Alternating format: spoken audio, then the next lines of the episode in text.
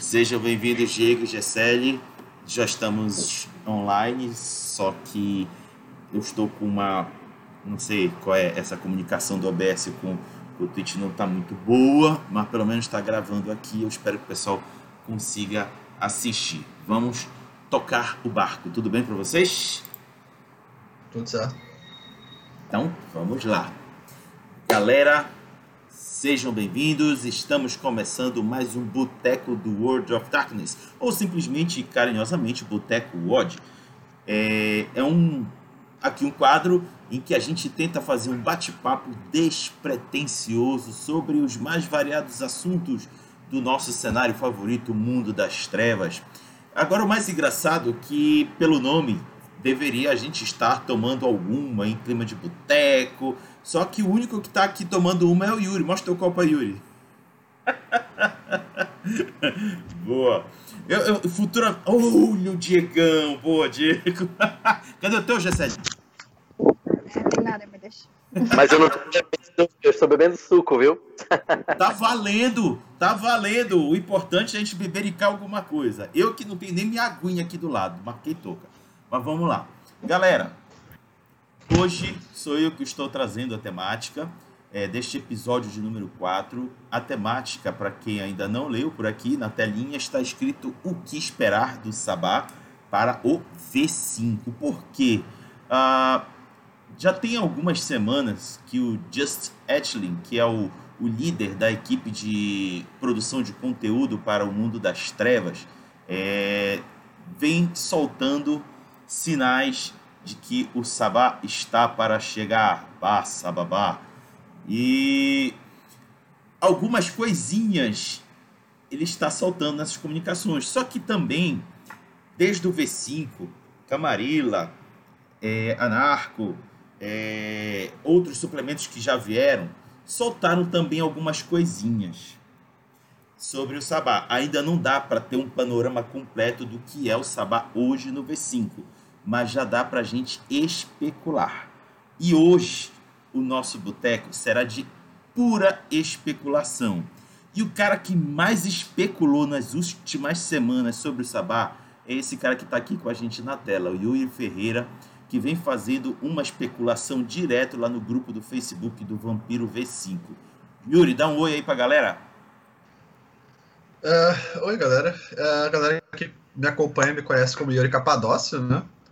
Uh, eu tô sempre por aí na comunidade tentando desmistificar certas coisas do Sabá, por assim dizer, porque certas pessoas têm certo preconceito com a seita. É, eu consigo entender também, porque uh, eu também tinha, quando eu, quando eu entrei no, no sistema. E tá bem interessante, assim, o que, tá, o que a gente tá vendo no V5 tá bem interessante sobre o Sabá. Assim, eu também sinto que muitas pessoas uh, que estão falando coisas do V5 não leram muito bem o sistema, então. Uh, tipo, será que a galera tá falando, nossa, não tem mais relação, não tem mais relação para no Sabá? Não necessariamente. Isso aí não é tão verdade assim.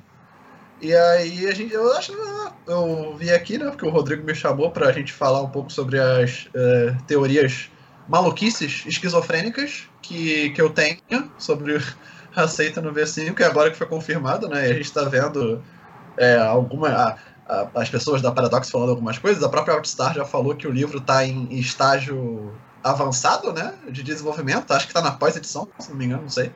Mas é, então está muito perto. Vamos ver o quanto que a gente consegue acertar dessa prova aí. Perfeito. E, naturalmente, eu, mais o Diego e a Gessele fazendo o trio ternura aqui do Odd. É, Gessele, dá um oi aí pra galera. Oi, gente, tudo bem? Diego. Quero dizer que eu sou muito telespectadora hoje, porque, olha, eu quero ser desmistificada com Sabá. boa, essa é uma boa oportunidade pra gente desmistificar.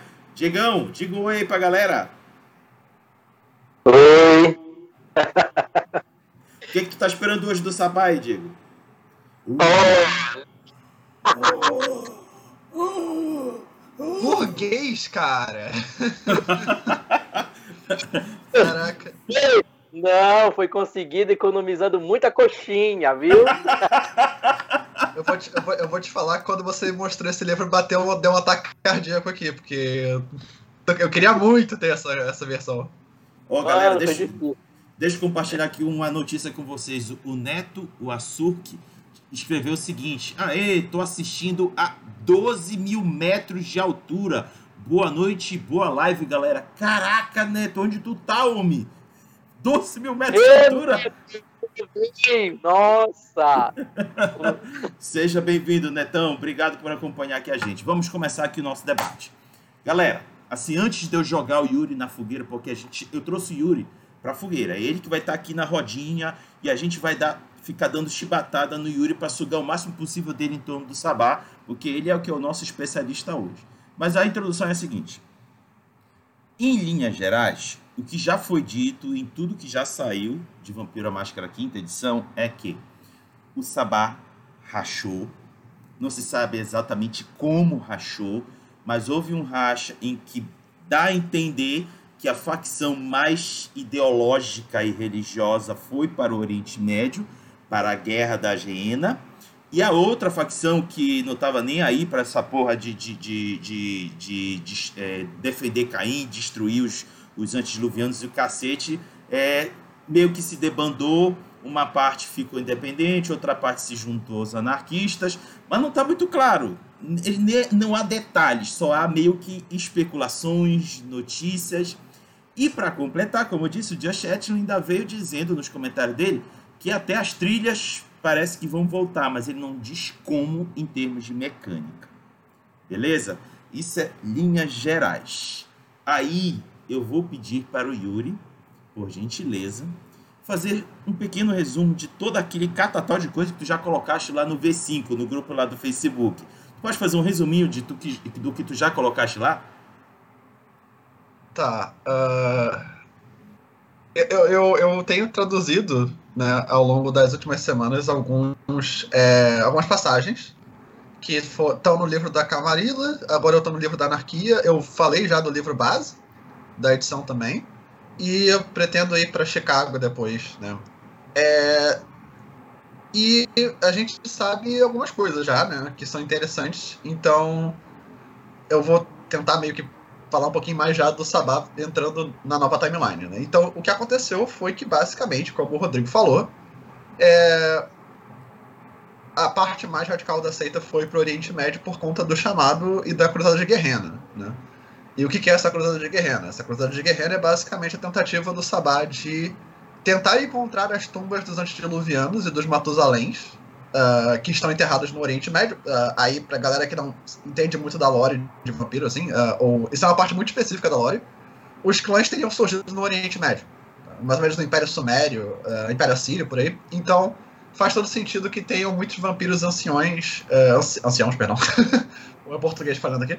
É, anciãos e, e Matusaléns e antediluvianos dormindo lá. Então eles foram pra lá por conta do chamado, que esse fenômeno que tem alguma coisa chamando eles pro Oriente Médio, né? Alguma convocação. E eles começaram uma verdadeira cruzada no Oriente Médio. Então, a, principal seita que controla as regiões do Oriente Médio é a Shira. e ela tá, e ela acabou meio que vendo tava meio, é, tava muita gente, porque como a gente sabe, o Sabá é uma seita militar religiosa, então eles são treinados para fazer guerra. A Shira não estava conseguindo lidar muito bem com isso e ela fez uma aliança bilateral com a Camarilla, né? O que desencadeou o que a gente chama de Cruzada de Guerrena, que é essa, essa guerra entre o Sabá e esse eixo da Camarilla e da Shira no Oriente Médio.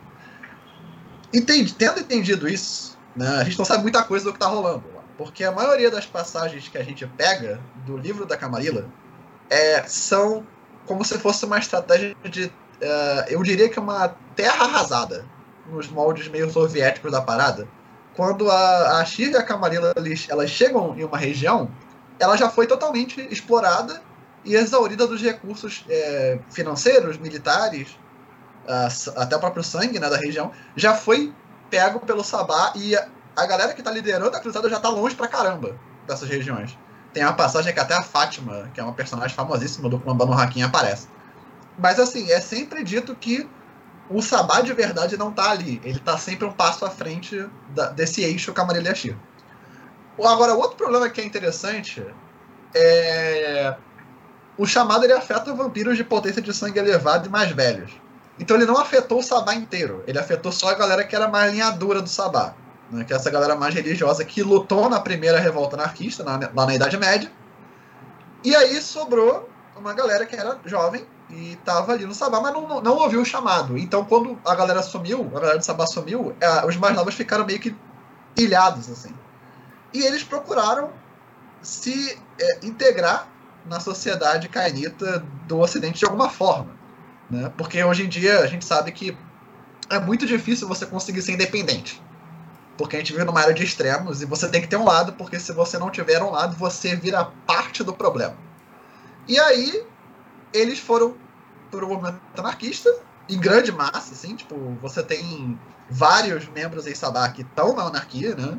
É, é uma coisa muito comum. Você tá andando pelo, pelo, pelo, por um domínio anarquia, anarquista e você vê que tem um cara que é Isabá.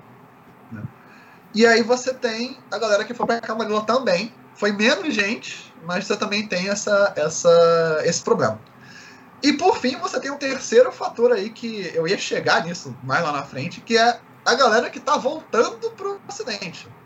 Então é a galera que não abandonou o Sabá. É a galera que tá lutando ainda pela espada de Caim, pela ideologia da espada de Caim, e eles estão voltando pro Ocidente e eles estão tocando terror. A gente já tem um presságio disso no livro que foi um companheiro do Chicago. Agora eu esqueci o nome desse livro, mas não é o Let the Streets Run Red, é o outro lá. É o Chicago Folios, isso aí. Chicago O Folios. Chicago Folios ele, ele já trouxe as sete fogueiras do Sabá. A gente sabe que Chicago é uma região que desde 93 tem sérios problemas com, com o Sabá e com lobisomens no geral. né? Aquela região ali de Illinois. assim. E. ah, eu acho que é basicamente isso, a não ser que você tenha mais alguma pergunta. Não, a- a- a- agora que você fez o resumão, vai começar a metralhadora de nós três aqui contigo. E o primeiro a dar o tiro vai ser o Diego. Ai. certo. É, o que você espera é, da relação desse suplemento que possivelmente vai sair a respeito do Sabá com a Camarilla? Ah, boa pergunta. Cara, eu vou, eu, vou, eu vou tentar dar um contexto aqui. Assim, é, foi muito legal essa pergunta, porque eu, eu sempre vejo o Sabá. Ele é impossível de ser compreendido enquanto uma seita sem a gente falar de Camarilla. Tá? Porque, o, porque a Camarilla ela surge como a tentativa da formação de um Estado-nação vampírico. De uma, federa uma confederação, no caso. E o Sabá surge como o oposto. Ele surge como uma. Eles, é, como uma galera que não quer fazer parte desse paradigma. Só que quando você não quer fazer parte do Estado-nação, você tá meio ferrado, né? Você é um criminoso, no caso. E o Sabá é basicamente uma organização que seria terrorista. Assim. Eles são um grupo beligerante não estatal. Então, e, e- e você sempre tem que ver essa relação do Sabá muito perto da Camarilla. Então, assim, quando você, você, você tem as melhores histórias do Sabá que são cercos à cidade da Camarilla, né? Inclusive, eu acho até que você fazer é, histórias em cidades do Sabá é, é até meio chato é, em comparação com cercos, porque ali você vê o que é o Sabá, de fato, que é essa organização que faz atentados contra esse poder estatal da Camarilla. Então eles seriam, eles são, na verdade, é, muita gente compara eles com o movimento anarquista, mas eu costumo dizer que eles são meio que a o outro lado da moeda da Camarilla, na verdade. Teria mais, seria mais, faria mais sentido falar isso, porque a Camarilla, antigamente, né, é, era altamente contra a religião. O Sabá era totalmente sobre religião. A Camarilla era contra militarismo. Só quem tem o poder do, do- da violência é o príncipe, que é um representante desse estado, né? E o Sabá não, todo mundo tem o poder da violência, porque todo mundo é igual dentro do Sabá. A Camarilla é uma hierarquia, o Sabá é uma irmandade. Os, cargos, os cargos da Camarilla são hierárquicos, os cargos do Sabá são honorários. Então, eu acho que é mais fácil a gente tentar definir o Sabá como o total inverso da Camarilla e não como uma espécie de anarquia mais radical, que era o que eu vi a galera falando sobre eles. Eu espero que no V5 eles voltem com essa pegada. Eles voltem com a pegada de ser esse grupo. Eu espero que, ah, ainda mais agora que o Rodrigo falou que o Sabá rachou, e isso era uma coisa que eu achava altamente necessária. Né? Porque a edição revisada, que apesar de ser maravilhosa, e eu, eu recomendo fortemente a galera ver o Guia do Sabá, da, terceira, da edição revisada, é, porque é muito legal esse livro. Mas esse livro criou um- um- uma espécie de. É, meio que como se fosse uma hierarquia. meio que o Sabá ficou muito parecido com a Camarilla nesse livro. E, e depois no B20 ficou um pouquinho mais. É, e assim, por que, que isso aconteceu? Eu acho que é porque a organização se torna muito grande. Entendeu? E aí, quando você tem uma organização muito. Porque o Sabá sempre foi menor que a Camarilla. Isso é um fato. Assim, eu não quero que o Sabá volte com um exército militar é, podendo fazer um contrapeso ao Camarilla. Porque ele, a ideia deles é sempre ser essas pequenas células que estão resistindo ao domínio da Camarilla. Né? Então, é, eu, quando a terceira edição chega, fica muito hierárquico, fica muito parecendo uma Camarilla. Praticamente o arcebispo vira quase que um príncipe, assim, o regente vira quase que um justicar. Então, é, pelo menos foi como, sentiu, foi como eu senti. E agora você tem cidades que são do Sabá, e eu acho importante ter santuários do Sabá, de fato, mas aí você tem uma administração que lembra muito a Camarilla. Assim, Rio de Janeiro, por exemplo, do Gratiano. Pô, lembrava a Camarilla, tá ligado? É, não era muito diferente do que você veria numa cidade da Camarilla que fosse mais conservadora. Então eu acho que a gente tem que trazer meio que o preto do branco, assim. É, tem, tem, que ser, tem que ser diferente. Tem que ser uma coisa mais. É, eles têm que ser a galera que é o meio que o underdog da parada. eles têm que ser aquela galera que tá tomando porrada e tá tentando resistir. Eles não podem ser essa hierarquia, infraestrutura gigante que eles tinham. Mas é. É, foi mal, acho que eu me alonguei demais. Não, foi perfeito. Foi, foi muito bom. Boa. Gessele, teu Eu tiro. tenho uma pergunta. Estou muito curiosa. O que chamaria? Quem tem, o que teria dado esse chamado? Puta, aí, aí é complicado pra caramba, porque a gente não Ah, sabe, não, né? é especulações, bora, Não, especulações. especulação. É, especulação. Cara, então, é, as pessoas dizem que são os antediluvianos, né? Ou os Matusalém. Tem um certo preceito pra isso. Eu diria que tem uma certa lógica, esse tipo de coisa, porque a gente já viu isso acontecer em lore passada. Então, citando meu clã aqui, o Capadócios fez isso. É, com, o clã, com o próprio clã. É, outra coisa que é interessante numa passagem que eu traduzi fala que muitos malcavianos estão indo para Jerusalém. É, inclusive a, a, a, a Banu Hakim, lá, não, não, não, perdão, ela é uma malcaviana também. É, é, só que ela é da Ashira. Ela fala que pro, pro, pro protagonista do conto, para ele não passar em Jerusalém. Por conta disso. E aí, para quem conhece Dark Ages, né, no, no- eu vou fazer um spoiler gigante aqui, foi mal. Mas é, nas fontes carmesim brilhantes, né, naquela crônica de Dark Ages, a gente sabe que o antediluviano malcaviano está enterrado em Jerusalém. E aí você liga os pontos que as pessoas que estão chegando perto de Jerusalém- estão ficando malucas e tem muitos malcavianos indo para lá. Não é difícil somar os dois mais dois aí. É, a gente tem também a questão que o clã seria imune, né, ao chamado, é, muito porque eles já sofreram. Já tem uma teoria que eles já tinham sofrido por causa dos capadócios, então isso fa- faz um certo sentido. E aí, isso faz, isso faz um certo sentido com a própria cruzada de Guerrena, porque se eu tenho uma seita que tá desde 1500 e alguma coisa, eu não sei, eu agora me esqueci quando é que foi a conversão de Torns, lá.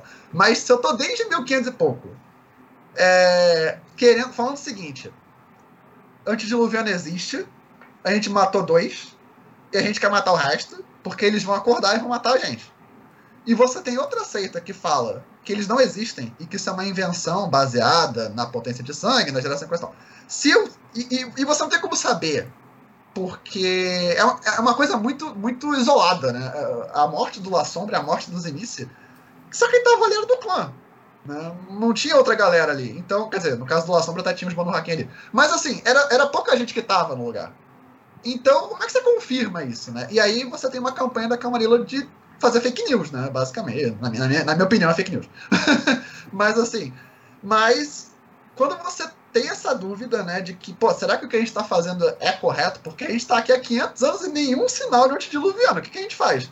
E aí você tem essa, esse chamado pro Oriente Médio, eu acho que é muito fácil o Sabá pensar assim, é isso aí, galera. É agora a gente vai lá matar o antediluviano. Pode ser que seja meio que eles querendo encontrar uma coisa que não tá lá. Pode ser só um bando de matusalins malucos usando denominação 5, 6, sei lá, pra chamar os caras. Porque a gente sabe que Ventro faz isso. A gente sabe que altos vampiros com dominação fazem isso. Pode ser só isso. Pode, mas aí tem o lance da fé do Sabá, né? O Sabá não tá interessado em provas. Se tiver um, um resquício de que aquilo pode ser verdade pro Sabá, eles querem acreditar naquilo. É uma verdadeira guerra santa. aquilo. Então, eu diria antediluvianos. pode ser que eu esteja errado. É, o- tu, tu falaste ainda agora uma coisa que na minha cabeça meio que girou a, a chave. Cara, se o chamado funciona para os Matusaléns e anciões do, da Camarilla, por que também não do Sabá? Tá entendendo? Então, eles mesmos, os mais antigos do Sabá, é, entenderem que o chamado são os antiluvianos, é a prova cabal que eles precisavam, que os antiluvianos estão levantando. E aí, ele- aí eles viraram pro, pra galera do, do Sabá e dizer, ou vocês vão com a gente ou vocês ficam para trás, que a gente está indo agora lá enfrentar os caras. Eu acho que é- essa é a minha especulação. Mas eu vou aproveitar essa especulação e vou trazer um trecho de um livro da série V20 que eu acho que é um excelente prólogo para o V5, que é o Diário de Girado Beckett. Lá no Diário de Girado Beckett tem um trecho, eu vou citar dois, mas eu vou começar pelo primeiro, que é o trecho de Washington. Ele vai para Washington achando que Washington ainda está sendo dominado pelo Sabá. Para quem não sabe, é, o Sabá, na, na- nos livros de romance do clã, vem fazendo uma campanha devastadora ao longo do leste é, do litoral americano, é, é, ao leste do- do- dos Estados Unidos. E eles vêm varrendo vários. é, o primeiro livro, inclusive, que é o Doutorador, é Atlanta. Eles, porra, acabam com toda a camarela de Atlanta. E aí eles vão batendo e chegam até Washington. E a Sasha Vicus é quem está à frente dessa cagada toda. E quando o, o Beckett chega lá, ele está jurando que vai se deparar com a Sasha. Mas não, ele acaba descobrindo que a Sasha vazou de Washington e potencialmente ela seria uma das líderes dessa galera que foi pro Oriente Médio. Aí eu pergunto para o Yuri. Yuri, tu tens alguma especulação em torno da Sasha Vicus e o Sabar que vai ser apresentado no V5? Uh, cara, primeiramente, eu queria dizer que esse livro é muito bom, que você citou. Uh, ele tem várias ideias interessantes sobre Guerrena, inclusive dela ser um ciclo, né? É, o que eu acho que eu acho que o V5 tá tendendo para esse lado. Uh, pelo menos eu quero acreditar nisso. Mas, é, ou seja, a Guerrena vai acontecer porque ela já aconteceu. Né? Então, que é, que é a teoria do Beckett, no fim das contas, né? Isso. Ah, mas assim, sobre a Sasha, ou Sasha, né, tanto faz. Mas é, eu acho que provavelmente ele deve se manifestar como um dos grandes portadores do estandarte do Sabá. É, muito porque, cara, é- é- ele tem um histórico. Assim, é, é- assim, é, é uma coisa que. Por isso que eu até falei que quando, quando tava perto de sair o Clãs Emice no V5, que eles acabaram indo pra anarquia, ou tão independentes, por enquanto, porque a gente só vai saber mesmo quando sair o Sabá, né? Quando, quando ia sair, a galera falou o seguinte, pô, será que vai ter Eximice na Camarilla? Eu falei, acho difícil. Porque o Sasha fez aquilo com o Radelstad no passado, né? Ele jogou o pênis dele na cara do Radelstad. Gloriosa essa cena. mas, eh, mas assim, esse cara, ele não vai voltar atrás. Entendeu? Esse cara tá. ele- ele- é por isso que eu, tô, eu acho que a gente tem que fazer uma diferenciação entre o clã La Sombra e o clã Zemice, nesse sentido específico. Porque eu entendo que as pessoas ficaram um pouco assustadas com o clã La Sombra indo pra Camarilla. Só que é, o clã La Sombra sempre foi muito pragmático. Eles nunca foram a alma do Sabá, de fato. Eles eram a cabeça do Sabá. Eles eram a, a- toda a hierarquia militar era do La Sombra. Praticamente toda a hierarquia militar era do La Sombra. E você vê isso com os contos do Talley no, no V5, que ele estava dentro de. Ele, ele era um templário, então ele tinha uma posição hierárquica grande. Você vê isso com os Amit Noctis, você vê isso com as sombras mais anciãs, eles estão sempre em posições de hierarcas. Claro que sempre vai ter um que tem um, é um sacerdote, coisa e tal, mas assim, é mais difícil você ver isso. Enquanto os Emice, eles criaram, eles criaram os rituais do Sabá. Eles criaram a Valderir. É, eles criaram a dança do fogo. Né? Então, eles sempre foram a fé do Sabá. Eu, eu acho difícil que, que esse clã consiga se adequar à sociedade normal vampírica. Eles têm tradições muito próprias. E eu acho que o Sasha, ele, ele- sendo o Zemice que ele é, né, sendo o personagem do Vampira Máscara, eu acho que ele, ele vai brotar como é, um, desses líderes do Sabá, cara, que, que sobraram agora. Até porque deve ter muito poucos deles. Ah, porque tinha muito poucos anciões no Sabá, né? Era mais fácil você ter gente que não era, porque os anciões estavam mais lá da Camarilo. Então, sendo esse grande ancião que ele é, e, e- e- e a gente sabe que ele vazou de Washington realmente, ah, provavelmente sim, ele vai, ele vai voltar como esse. Como, talvez quase como um profeta. Assim, eu já imagino, porque acho que o Sasha tem condunismo, né? Ele, ele é um feiticeiro muito poderoso. Então acho que ele vai voltar quase como essa figura profética do, do, do, do Sabá chegando assim para para tentar retomar o Ocidente, talvez. Eu, eu, acho que, eu acho que a estratégia vai ser essa. Ou então a gente pode ter um, realmente um livro que detalha a campanha militar do Sabá com ele no comando. Pode ser também. É difícil saber, realmente. Porque o Sasha é, um, é, Sasha é difícil, né, cara? Mas é, essas são minhas fichas. É uma metamorfose ambulante, propriamente dita. Não é a tua. E Diego, teu tiro.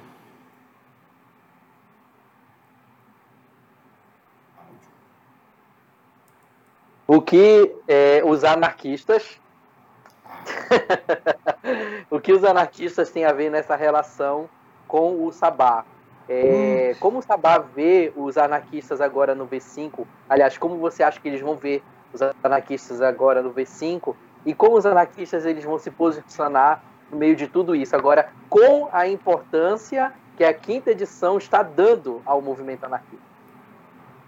Bom, uh, eu acho que a gente tem que apresentar um pouco do contexto da edição, das edições passadas, né? Então, assim, nas edições passadas, é, quem funda uh, o movimento anarquista, como a gente conhece hoje, é uma galera que decidiu se submeter a Camarilla, né? Então, quando a gente tem lá a convenção de Thorns, é, tem uma galera do Sabá que debanda pra Camarilla, né? Essa era funda o movimento anarquista. Até porque o movimento anarquista, a primeira revolta anarquista, ela é muito heterogênea. Então, assim, é, tinha muita gente com, ide com ideias muito diferentes, né? nessa, nessa revolta. É, e quem começou essa revolta foram os Bruhá, né? também, e até teve um Hakim ali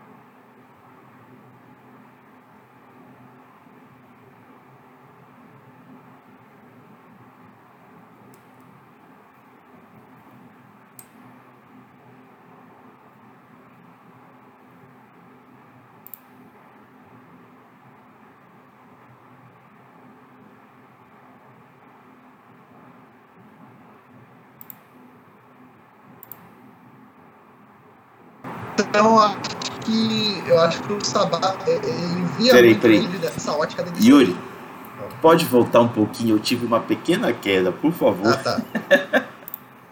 Não, você estava dizendo que quando a gente, quando a gente ia para a sessão de estereótipos no, nos livros antigos, a ideia é correta. Só que eles não estão erguendo as armas contra a Camarilla. Por enquanto. E a gente. É, claro que isso porque a gente sabe que em Los Angeles isso rolou de fato, né? É, tem cidades que de fato a anarquia dominou. Só que o Sabat discordava da pegada mais pacifista dos anarquistas, né? Da convivência, da convivência harmônica com a Camarilla, que, que existia naquela época, não agora. E aí a gente, quando né, a Camarilla se torna mais retrógrada, ela se torna mais radical e conservadora, e a anarquia, através da pergunta vermelha, né, que é, que é a subsídia da anarquia, que é um movimento muito radical, anarquista, inclusive é contra as lideranças é, anarquistas, né? O McNeil, essa galera, assim. Eles são contra essa galera. Aí você tem uma radicalização da anarquia, da, do movimento anarquista. Aí se torna um. Ou a gente mata ou a gente é morto. Entendeu? Eu acho que foi durante essa, essa mudança de postura da anarquia, quando a anarquia de fato rompe, né? E a gente tem o, a, o grande evento que é o Telbel matando o Radostad é, que é a, ruptura oficial da anarquia, ao meu ver, seria a ruptura oficial da anarquia com a Camarilla e a criação de uma seita independente da Camarilla, eu acho que aí a galera que era nova no Sabá olha assim e fala: opa, eu acho que isso aí já é mais perto da gente do que o que os anciões estão falando pra gente se matar no Oriente Médio. Então a gente tem até, eu, eu traduzi uh, um texto que o cara até era, era ex-Sabá e ele entra na anarquia porque a anarquia tá tentando também lutar contra o domínio da Camarilla. Só que aí você entra no, na tua outra, no teu outro lado da tua pergunta aqui, é como é que a anarquia vê essa, essa galera? É, cara, é, é meio difícil. Mas assim, a mudança na anarquia, ela também mudou para o pragmatismo. Isso é bem legal. E isso vem antes dessa parada, porque a anarquia tá com o ministério, né? Só que o ministério é contra tudo que a anarquia prega. Porque se você pegar o gangrel, o bruhá, o sangue fraco, eles querem uma igualdade, eles querem tentar conviver harmonicamente com os seres humanos, né? A gente até vê isso em várias passagens, que eles falam que nós, eles têm uma, uma, uma conexão com a comunidade maior que a Camarilla. E isso dá muita vantagem para eles, porque a Camarilla é retrógrada e eles são progressistas. Só que a galera do Sabá e também do Ministério, né? Bom, o Ministério não é tão radical, mas eles estão querendo mais essa questão de corromper. Eles estão querendo ganhar alguma coisa com isso. Eles estão ali porque eles querem ganhar alguma coisa com isso. O que não é o ideal anarquista. Né? O ideal anarquista é mais de conseguir criar uma comunidade, uma forma alternativa de governo. Né? Mas o ministério tá pouco se fudendo. Eu... Calma, você pode falar palavrão, mas. Uh, mas o ministério tá ali porque eles são pragmáticos. Eles estão ali, tipo assim, a gente vai ganhar uma coisa com isso ou não? Entendeu? E eu acho que o Sabá também, quando eles vão, muito pelo lance que eles foram deixados para trás, né? Você vai ter um problema aí que é o problema da ideologia, porque a ideologia do Sabá é totalmente desumana. Né? E a anarquia não é assim. Então você tem, por exemplo, aquele vampiro na passagem que eu traduzi que, que vira pro cara e fala: Ah, ele fica chateado quando eu falo que os seres humanos são lanchinhos. Né? Ou, e aí você tem essa questão da fé também. Porque o Sabá não perdeu a fé deles, né? Várias pessoas mantêm a fé do Sabá. A igreja de Caim, no caso. Então, é... E você tem as Bahari na anarquia também, né? Você também tem a igreja de Caim na anarquia. Mas aí também são questões muito interessantes, assim, que, que, que eu gostaria de ver ser exploradas no livro do Sabá. Porque. O que, vai acontecer? A, a pergunta que estavam a fim de se proteger o que acontece quando o Sabá. E aí eles chegam para esses caras e falam, tipo assim, e aí, vocês vão voltar pra seita ou não? Entendeu? Então eu, eu, imagino, eu imagino que possa até rolar uma, uma batalha pior com a anarquia. Porque agora você tem ex-Sabá na anarquia que estão querendo se proteger do Sabá, porque o Sabá vai voltar. Assim, eu acho que vai voltar com sangue nos olhos. Porque o Sabá. Tem uma coisa que o Sabá não gosta de traição. você vê isso com quando o clã, quando o clã Samita, os antitribos Samitas, eles saíram do Sabá. Eles saíram do Sabá, quer dizer, os primeiros, né? Eles saíram do Sabá porque o, o Shug acordou. E aí chamou eles de volta pra Lamute. Então a lealdade deles era maior com o clã do que com a seita. E aí deu uma merda federal, né? No Sabá. O Sabá ficou puto com a galera e matou muita gente, né? Então eu acho que pode. A anarquia pode tomar o tranco dessa volta do Sabá, com certeza. Gisele! Olha, vou dar aquelas perguntas bem. bem jogadora de Changeling, sabe? é, tem uma coisa que eu vi na comunidade, é a galera reclamando que o Sabá nunca foi feito para ser jogado, feito para ser NPC, né? E, você, e tu acha que assim, o V5 ele vai trazer é, é, instrumentos para que tu consiga criar crônicas complexas no, no Sabá? Eu não entendo disso, mas assim, é uma das perguntas que mais surge, sabe, na comunidade. Uhum. Não, concordo, concordo, concordo contigo. É, eu, eu, eu até sei, eu até entendo porque, porque essa pergunta existe, na verdade. É porque o Sabá não foi criado para ser o que muitas pessoas acham que ele é. Então, assim, é, você tem, por exemplo, a, a, pessoas que vão jogar Sabá porque eles querem ser os vilões, né? Uh, o que não é o caso, porque o Sabá nunca se vê como um vilão. Né? É, apesar dele ser a antítese da Camarilla, eles nunca se viram como vilões. É, na verdade, o Sabá ele traz uma oportunidade de você jogar uma situação mais. Tranquilo, tranquilo, tranquilo. Se quiser mutar, eu vou enrolando aqui. desculpa, não, desculpa, deu, deu, deu, deu, deu um problema aqui. Uh, é eles nunca se viram como esses vilões, né? Eles nunca se viram como, eles nunca se viram como esse bicho papão. Isso é mais um. E a gente tem que entender que as pessoas que jogam vampiro elas vão muito pela visão da Camarilla da situação, o que eu acho até meio estranho. Mas a visão da Camarilla era justamente essa, que eles eram o demônio vivo e que eles estavam ali para pegar a gente na noite e desaparecer com as pessoas. Quando a gente pega o V1, o V2, né, e o início do V5, realmente não parece ser algo jogável. Só que era porque a gente não tinha ainda é, a visão de dentro da seita. Né? Então, quando a gente começa. Por isso que eu falo que eu recomendo a leitura do V3 pra galera, porque pelo livro base do, da revisada, você não consegue ter uma ideia de como é que eu jogo de sabá. Eu acho que pelo livro da revisada, no, o, o, base, né, o core, você não consegue ter essa visão. É, fica muito esse negócio de, ah, você vai jogar com uma coisa que é injogável. Só que dentro do Guia do Sabá, você tem o jeito de você jogar com o Sabá. E o jeito de você jogar com o Sabá é justamente você estar tá numa cidade que não é do Sabá. Pelo menos, pelo menos as melhores crônicas de Sabá que eu já joguei foram eu estando em uma cidade que não é do Sabá. E eu estando em um grupo, que é um bando de Sabá, né? De pessoas que são. que têm poucos recursos, quase nenhum recurso. muito poucos números e estão contra uma organização que é quase milenar, que está tentando dominar tudo, entendeu? A, a, a, o jogo do Sabá é um jogo de resistência, entendeu? E outra coisa que é o problema. O jogo do Sabá não é um Vampiro X-Men que a galera gosta de jogar. Ele não é um jogo que você vai sair na rua metralhando todo mundo. Entendeu? Porque o Sabá ele não é imbecil. Isso que é uma coisa que eu acho é, que as pessoas não, não entendem. Eles não são esses monstros malucos. Eles têm uma, uma frieza extremamente lógica e calculista para o que eles fazem. Então, a boa mesa de Sabá é aquela mesa que você tem teu bando e o teu bando tá assim: vamos, é, vamos criar estratégias militares, vamos criar formas de assassinato que são rápidas, eficazes e se necessário a gente se mata para conseguir é, executar essa missão, né? Porque muitas das missões do Sabá são missões suicidas. A gente tem vários, vários exemplos disso, especialmente Salubre de Tribo, que eles querem entrar nas cap capelas Tremere e matar todo mundo até morrer, né? Então muitas coisas do Sabá são suicidas e radicais, mas não adianta você se tacar no meio do fogo para conseguir fazer alguma coisa. Então o Sabá ele cria a cabeça de pá, ele cria, ele faz abraço em massa para criar uma distração para eles poderem atuar. Então, na verdade, a mesa de sabá, eu concordo num sentido com essa galera que é o seguinte: não é mesa de vampira máscara. Até porque o nome da mesa não é mesa de vampira máscara, é mesa de sabá. Ela tem uma temática diferente, ela tem, ela tem uma vibe diferente, que às vezes você não consegue ter com jogadores de vampira máscara. Você tem que, você tem que estar tá disposto a você jogar outra coisa. Né? Eu conheço muita gente que gosta mais do sabá do que a máscara. A galera não joga máscara, ela joga só sabá. Eu tenho, eu tenho uma pergunta, assim.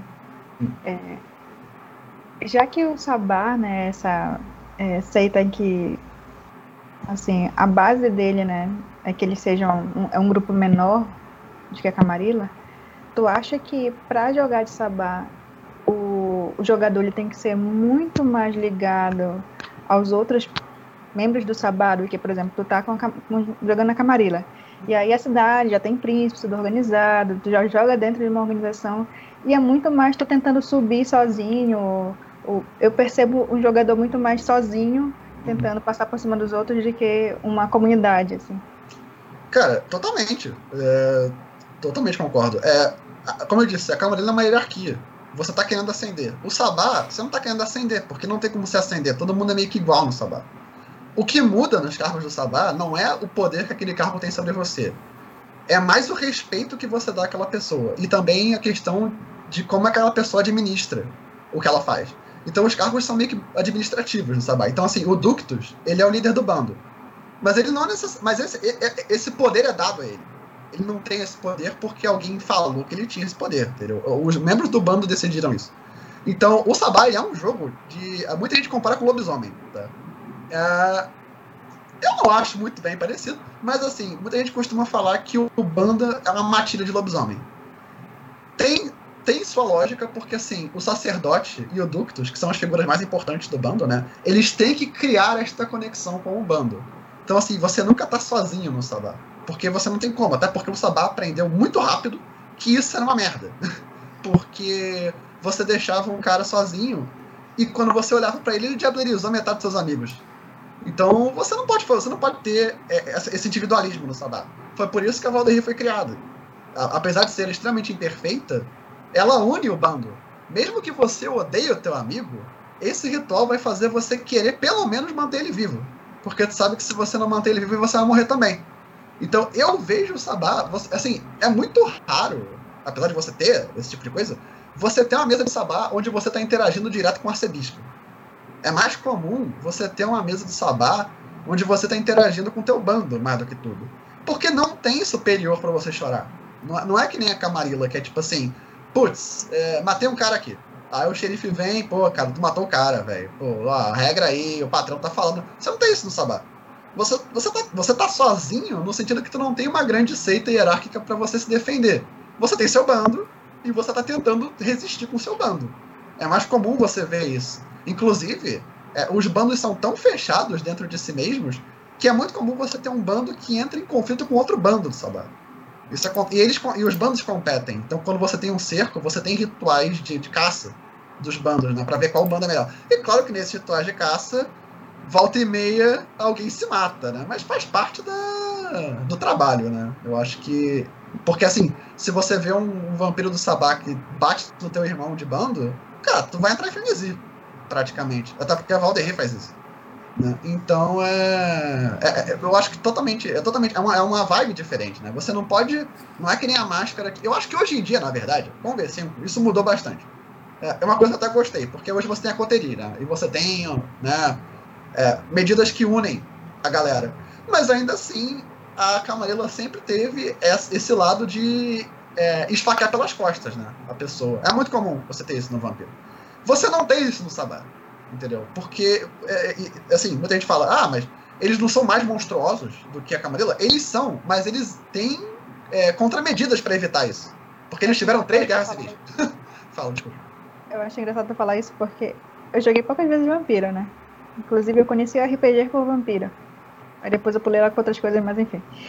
E aí eu nunca joguei uma mesa de Vampiro sem ser traída completamente. Pelo amor de Deus, gente. Sempre traída. E eu, eu cresci assim, no fogo. Meus personagens tinham que ser todos espertos. Aí eu aprendi a jogar assim, vampiro. Então, assim, conhecer o Sabá é, é talvez uma outra oportunidade de jogar vampiro que eu, eu nunca vi, sabe? Uhum.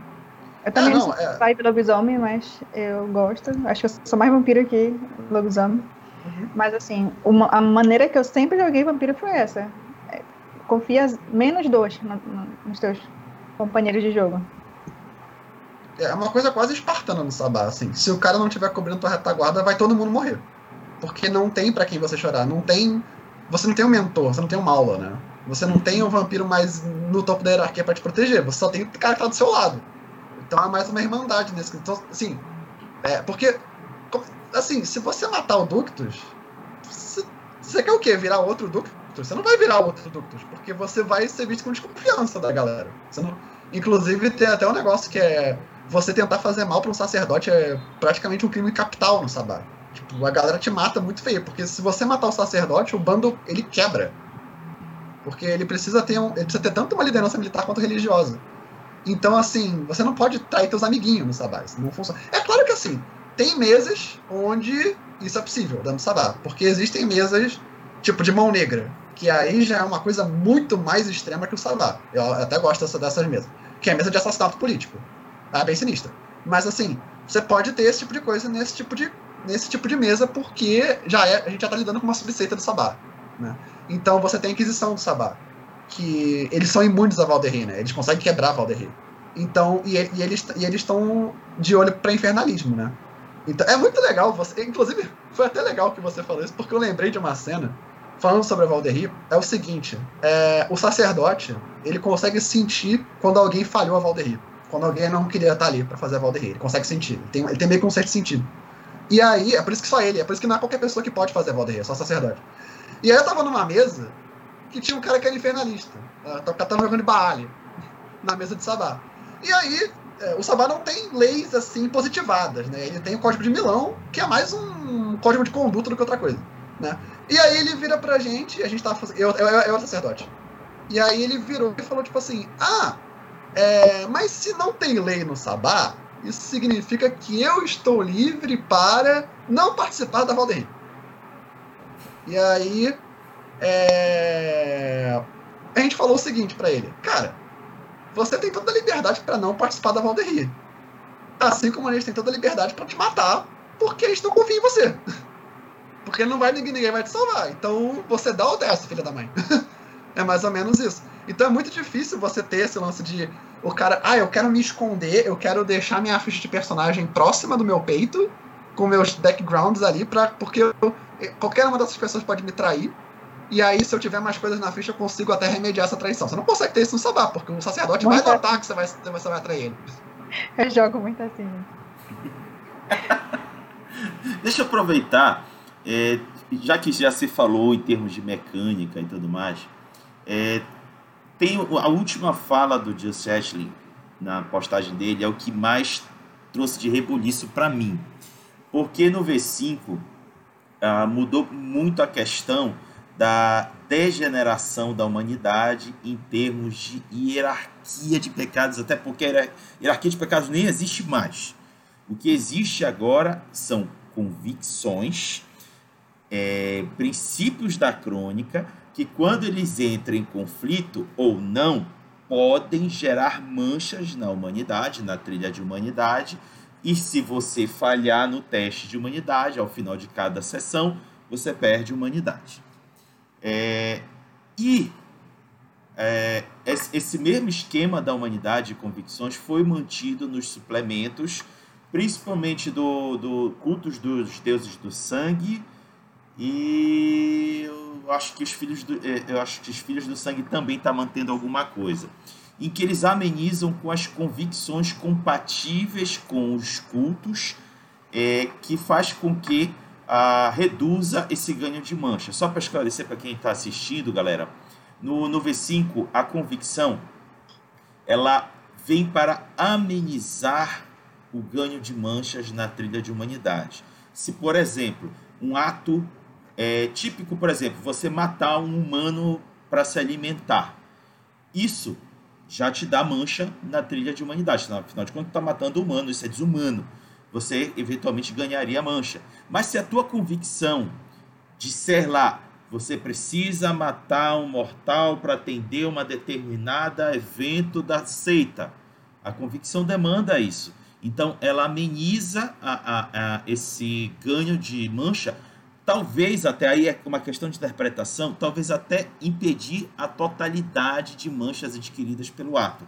Aí é questão de interpretação de cada narrador, porque lá no, no V5 ele só diz que a convicção pode amenizar de 1 a 2 pontos de mancha. Tem narrador que quer dar mais. Aí fica mais a, a questão de interpretação. No caso do Sabá, gente, o Just Chatelain falou no texto dele que as trilhas vão voltar. A grande pergunta, a grande interrogação é que, é, inclusive, estou tendo até um embate com outro narrador, é essas trilhas vão vir em formato de convicção ou elas vêm é, é, factivelmente substituir a humanidade? O que, é que tu acha, Yuri? Uh, eu fiquei surpreso com essa fala do Justin, porque para mim convicção e mandamento da crônica se assemelha muito a caminho de, a caminho de conhecimento. Uh, inclusive, no próprio livro do V5 tem uma passagem que fala que eles, eles lembram alguns caminhos vampíricos da antiguidade. Uh, se eu não me engano, tá nessa, tá nessa parte. Mas assim, quando eu tava começando a jogar é, o V5, e eu tava falando com outras pessoas que migraram do V20 pro V5, e a gente viu as convicções, e a gente ficou tipo assim, pô, isso é praticamente caminho, né? Ah. E na verdade, a gente parou pra pensar e refletimos sobre uma coisa assim. Humanidade sempre existiu no Sabá só que, porque vamos falar de uma coisa menos mecânica, uma coisa mais dentro do universo, né? É, você não tem dentro do universo um cara que vira e fala: Oh, eu sou um cara que está no rank 7 da trilha de conhecimento. Ninguém fala isso. No, nenhum vampiro fala isso. Por quê? Porque não existe rank é, pro cara que está ali dentro do universo. Entendeu? Então, na verdade, todo mundo tem meio que humanidade. Né? Inclusive, o livro do, do, do, da revisada até fala que qualquer, qualquer vampiro que esteja seguindo um caminho de conhecimento tem um equivalente de humanidade a três pontos. Se eu não me engano, está na página de humanidade do, da revisada. Então, está praticamente dizendo que o Sabá também segue a humanidade, só que uma versão distorcida da humanidade que é focada em um caminho de conhecimento vampírico. E aí, cara, quando a gente tem. Aí, só que aí vem a, o grande problema das convicções, que é você tem que ter uma touchstone. Né? Aí isso é a humanidade, porque você está pegando aquela convicção da humanidade, você está se aproximando da humanidade para pegar aquilo. Então, ah, é isso a humanidade, seria de fato. É, bem, é, uma, é uma coisa bem melhor do que uma hierarquia judaico-cristã de pecados. Né? Não faz o menor sentido um vampiro que é ateu ter essa, ter essa hierarquia. Mas assim, é, o culto trouxe um negócio legal, que são os dogmas do culto. E eu acho que isso pode ser um espaço legal para voltar com o caminho. Eu acho que pode voltar em um modelo meio que hibridizado de convicção com, com, com esses dogmas. Porque os dogmas do culto, não necessariamente você tem que ter uma convicção para ter o dogma. Você pode ter o dogma porque você está no culto e você participa do, do, do, dos rituais, você tem o seu altarzinho em casa, e você fazer parte dessa comunidade te daria a convicção. Então, considerando que a gente está falando que o Sabá tem esse lado da comunidade, né? O bando pode te dar essa convicção, né? O bando pode te dar o mandamento da crônica. Entendeu? Eu acho que deve voltar parecido. Eu posso estar muito errado, mas eu acho estranho voltar com hierarquia de pecado. Eu acho que faz mais sentido você. Tipo assim, não existem. É, você não pode criar as convicções. Porque você poderia criar se você estivesse pegando uma tradição humana. Aí você poderia criar. Porque você está pegando, tipo, sei lá. Uh, enquanto quando eu era vivo, eu tinha uma namorada que era vegana. E aí eu peguei a convicção de nunca machucar animais. Eu acho que essa convicção nem existe no livro. Mas é uma coisa que você pode criar. Porque, porque você está pegando de um ser humano. A convicção do sabá e do culto, ela não pode ser criada, ela tem que ser obedecida. Ela é um dogma. Então o culto cria aquilo. Né? Não é você que está não é você que tá criando. E eu acho que eu acho que isso tem muito a ver com o jeito que o sabá controla a besta, cara. O sabá controla a besta porque é uma hierarquia extremamente, é, uma hierarquia de, que eu digo de, de, de convicções e pecados, né? Extremamente clara do que, que você tem que fazer para não cair pra besta. Entendeu? Então, é, ou seja, você suprime através de um pensamento muito unilateral a, a, os seus impulsos bestiais. Né? Então, acho que deve voltar no modelo híbrido, provavelmente. Perfeito. Vamos fazer aqui Ei, eu gostaria. Eu gostaria só de fazer um, um, um ensejo dentro dessa discussão da uhum. hierarquia de pecados. É uma coisa que me incomoda muito. É, é assim: é, no início eu, passei, eu refletia bastante sobre esse comentário e dizia assim mesmo, ah, hierarquia de pecados, vamos pegar do terceira edição, é uma coisa fundamentada na cultura judaica cristã, certo? E aí é, é, eu refleti muito profundamente assim sobre isso, eu falei, mas por que que é fundamentada? E aí, mas isso aí, é, é, os princípios ali ensinados eles são é, inerentemente ligados à cultura judaica cristã, e isso quer dizer que eles não são ligados a outras, a outras né, é, é, culturas no mundo todo que não a judaica cristã. E uma vez eu encontrei um amigo que ele é seguidor do taoísmo, né, que não tem nada a ver com o cristianismo. E ele compartilhou do mesmo sentimento comigo. Ele falou: Diego, eu jogo Vampiro à Máscara. E quando as pessoas dizem que essa hierarquia de pecados é uma coisa é, judaico-cristão, eu me sinto ofendido. Porque na minha cultura isso aqui tem, entendeu? Pode não ter essa questão aqui da propriedade, que ele diz que é um erro, que é uma coisa, é uma coisa que não está ali. Mas o resto, é, por exemplo, não, não assassinar, não cometer homicídio, né? não roubar, não, enfim, tem, não, é, não ter sentimentos vis como egoísmo e etc., que é uma coisa que o taoísmo prega, isso está presente na minha cultura, né? Então eu eu vou jogar aí para vocês que são jogadores de Vampiro Máscara há muito tempo. Vocês também não já pararam para pensar sobre isso? É, que, que é, por exemplo, ah, ok, pecado, hierarquia de pecado, essas nomenclaturas, elas remetem a judaico-cristão. Mas analisando o texto da hierarquia de pecados, na essência, será que isso, só, isso é só partido do judaico-cristão? Ou não, isso está presente em a maioria das culturas do mundo? Yuri. Eu acho que a gente. Eu entendi o que você falou. Eu acho que a gente teria que ver muito o contexto social, cultural daquela, daquela cultura. Até porque, como eu disse, você pode ter isso em religiões. Tá, e o vampiro que é ateu? Pois é, o vampiro, o vampiro que era ateu, por exemplo, eu vou dizer assim, eu sou ateu, num, num caso, né, um exemplo disso, mas assim, o que, que um ateu pensa a respeito da, da Declaração de Direitos Humanos, por exemplo? A Declaração de Direitos Humanos, ela foi feita é, uma, uma conjuntura de países, claro que teve influência do Ocidente, mas também teve influência do Oriente. Mas vamos pegar a questão da ética humana, tentando afastar a questão cultural é, religiosa, né? A questão religiosa da situação. Então, assim, princípios que são ensinados na hierarquia de pecados não estão conectados à, à, à lei de declaração de direitos humanos que, trans, que trans, é, transborda aí os limites da cultura religiosa, por exemplo? É, eu acho que, eu acho que sim. Humano, todo ser humano tem direito à vida, todo ser humano tem direito à, à livre expressão, todo ferir isso, entendeu? Um exemplo. Eu acho que sim, mas eu diria que assim, cara, o problema da hierarquia de pecados, que tem a ver com o cristianismo, não tá só no que ela prega, tá em como ela foi criada. Assim, quando você tem uma questão, que, uma, um, um negócio que fala hierarquia de pecados, né? Pois é, eu, justamente o que eu falei, tirando a parte da nomenclatura, é. que a nomenclatura ela remete a questão judaica. Ainda tem esse detalhe, né? Eu ainda, é, é, eu conversando com esse meu amigo, ele falou assim, é incrível como as pessoas falam judaico-cristão, que é, elas deveriam usar um outro termo, elas deveriam usar abraâmica, porque uhum. são três religiões, é o islamismo, é o judaísmo e o cristianismo. E aí, nesse balaio, todo mundo esquece o islamismo. E o islamismo chega a ser até mais radical nessa situação, no caso da hierarquia de pecados, né? trazendo lá para os assamitas e tal. É, exatamente. É uma, uma questão que eu acho bem legal, é que, já que você mencionou isso, a Shira usa muito pouco humanidade. É, e aí você fala, ah, eles são monstruosos. Não, eles usam o caminho do céu. Eles usam o caminho Exato. do céu. Que é mais, que é mais, é mais rigorosa É mais que a humanidade, porque é baseada nos preceitos de Maomé. E Exato. anterior a isso, né? É, você Então, tem que acordar. Eu acho que realmente poderia fazer uma revisão, né? Poderia fazer uma revisão, afastando as nomenclaturas. Mas o que eu, o que eu queria apontar, aí vocês podem opinar, o que eu acho como um erro, é dizer que a essência daquilo pertence só ao judaico-cristão. Eu acho isso equivocado. A essência, entendeu? Tirando as nomenclaturas, tirando a estrutura de como ela foi criada. Um Eu acho, que, eu acho que você poderia dizer, então, que. Eu concordo. Eu acho que você poderia dizer que. Realmente não tem a sua origem ali. Mas talvez tenha. É legal, Realmente, podia, podia rolar. É, acho que é, merecia uma revisão, sim. Antes de fazer minha contribuição, acho que gostaria de escutar a ponto. Jacelle. Sei.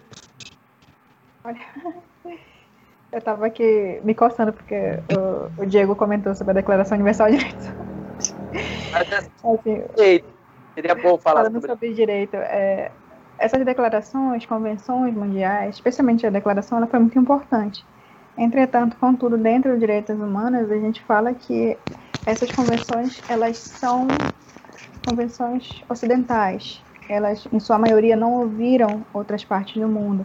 Então, os direitos humanos está tentando agora é, criar um pensamento mais decolonial, mais diferente, mas, em essência, essas convenções, esses de direito, ela é pensamento ocidental, logo um pensamento religioso majoritário, né, de cristianismo e, e judaísmo. Então, pensando dessa forma, acaba que o direito também ele é um pouco pesado para esse lado.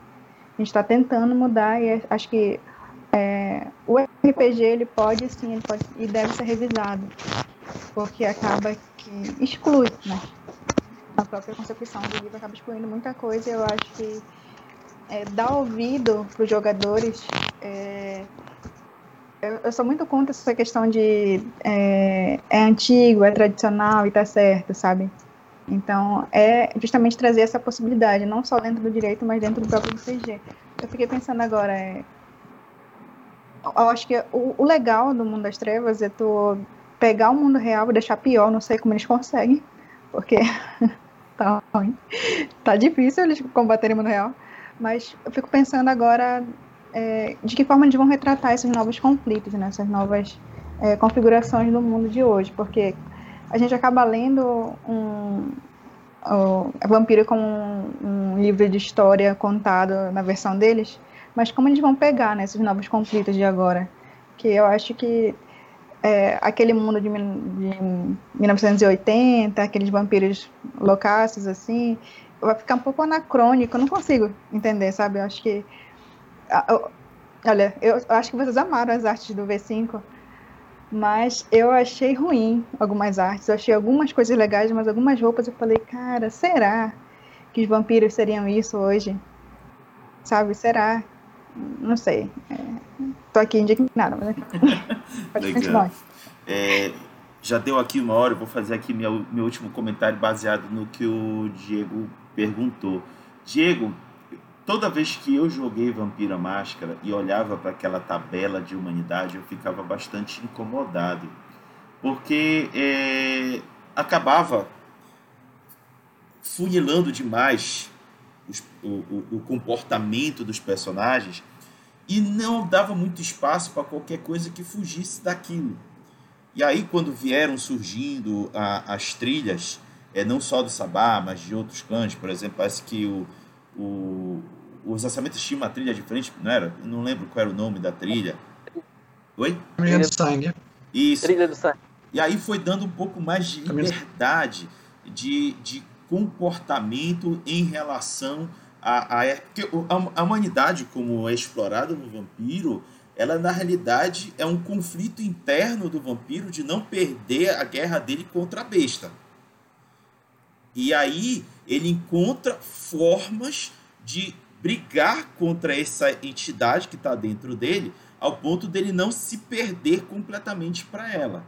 E a forma da hierarquia de, de, de pecados do livro básico é, é, acabava ficando só uma única opção, engessava demais. Isso me incomodava. Por que, que eu gosto hoje de como é trabalhado no V5? Porque no V5 tira a hierarquia de pecados, ela não existe mais, e traz à tona as convicções e deixa na subjetividade do que, que de fato afeta a humanidade do vampiro na interpretação do narrador. Tem uma tabelinha lá que, que estabelece que ganha mancha, por exemplo, dá sangue a, a um mortal para estabelecer laço de sangue, ganha uma mancha. Mas é pouca coisa. O restante é pura interpretação do narrador, que ele tem que julgar a cena, julgar a ação do personagem, conflitar a convicção e ver se ganha mancha. Ficou abertão e eu gostei desse jeito. Permite haver vários tipos de comportamentos e interpretações que, no caso do Sabá, voltando para o Sabá, eu gostei da forma como o Yuri interpretou. Pode trazer um formato híbrido de dogmas e convicções.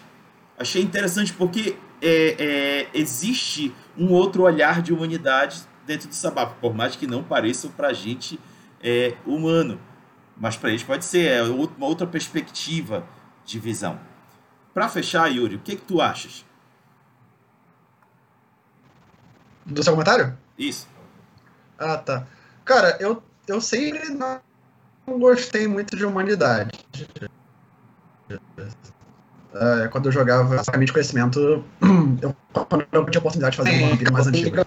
Faltava, eu, acho, eu, acho, eu acho essa ideia legal, mas eu acho que faltava um pouco dessa questão do vampiro com ele mesmo. Né? Uh, que era aquele pecados não trabalhava muito. Eu acho que o caminho de conhecimento trabalhava melhor. Da, da questão de você. Assim, como é que você se vê? Como é que você vê essa condição? É, eu, acho, eu acho que é uma ideia mais legal de trabalhar, assim, do que você ter um, uma série de, de, questões que, assim, todo mundo vai ter, né? Porque você, você pode ter uma situação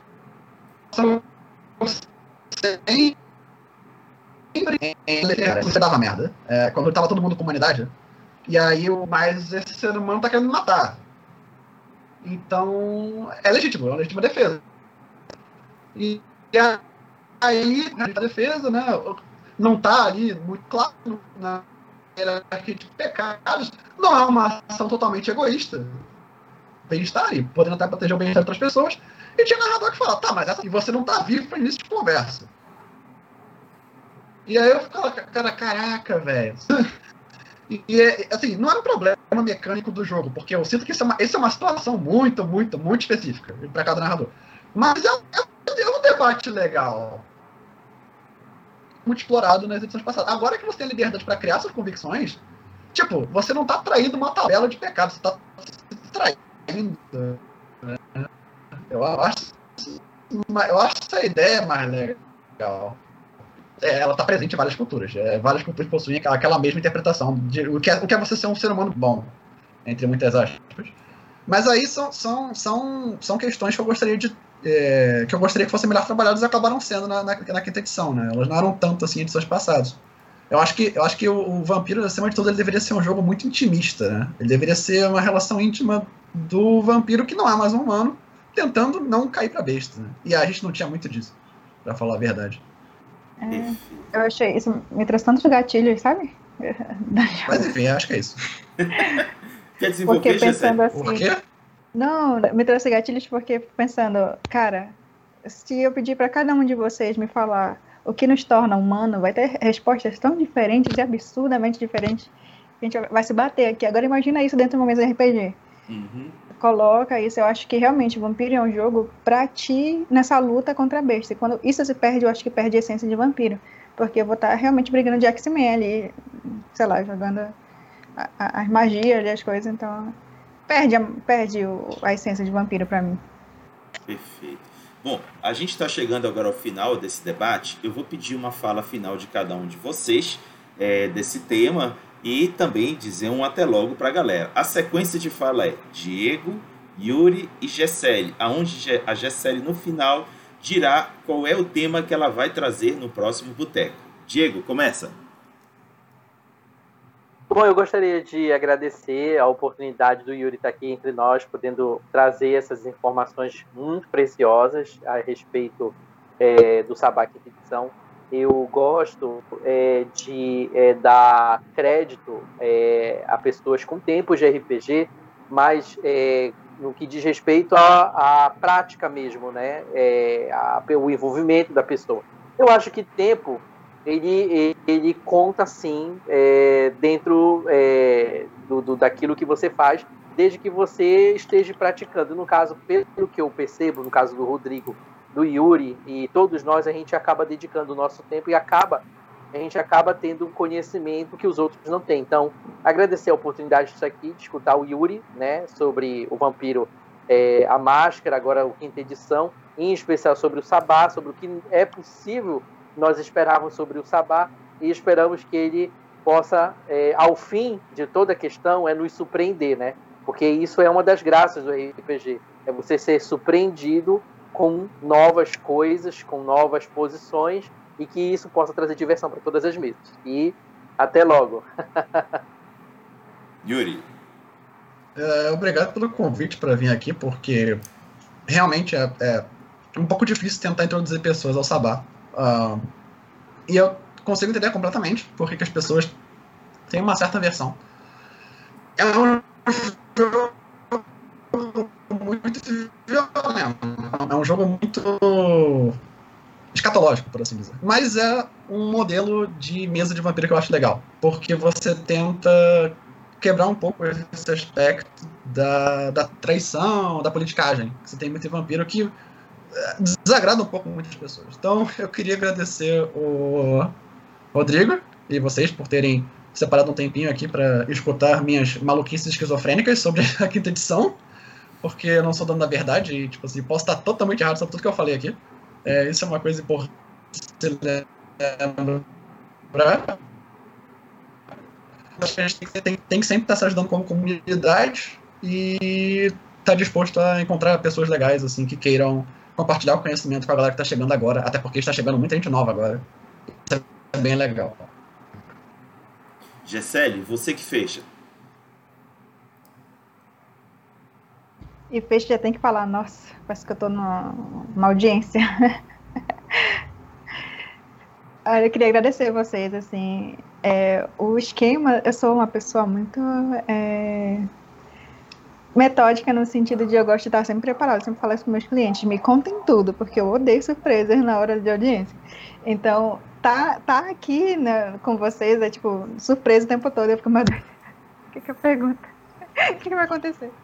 Especialmente vampiro, que é algo que, assim, sou muito por fora, mas eu tenho é, muita curiosidade dentro da lore e, e eu gosto muito, assim, mundo das trevas. E é, eu, assim, eu sou uma pessoa que gosta de experiências, então eu gosto de jogar um pouco do modo assim, camarila, máscara, mas eu achei bem interessante ele falando sobre o sabá, eu acho que posso experimentar numa mesa. Não sei, eu sou muito assustada com vampiro porque eu tive cada experiência, gente, bizarra de mesa de vampiro. Porém, é, eu vejo um, uma luz ali para mim, sabe, em vampiro. Se eu contar histórias, a gente próximo capítulo, histórias bizarras de vampiro, vocês vão ficar horas ouvindo. Mas eu agradeço muito, foi muito. Eu até falei para meus colegas aqui, foi muito legal, assim, justamente porque eu, eu vim aberta para conhecer, né, o que, o que vai vir a ser o Sabá, então eu fiquei bem é, curiosa e eu quero, depois que sair, que a gente volte aqui para conversar e falar, ah, é, tudo que a gente achava era errado. e Olha, para o próximo tema, não sei se vocês vão concordar, mas eu queria que a gente falasse sobre o crossover dentro da lore. O que, que, o que, que o próprio White Wolf fala sobre, por exemplo, o que, que a gente acha sobre Change dentro de lobisomem, múmia dentro de vampiro, e como isso não tem nada a ver, ou tudo a ver dentro, separadamente, sabe? Então, é essa a dica, o próximo tema do próximo Boteco, galera. Muito obrigado por ter acompanhado a gente até aqui.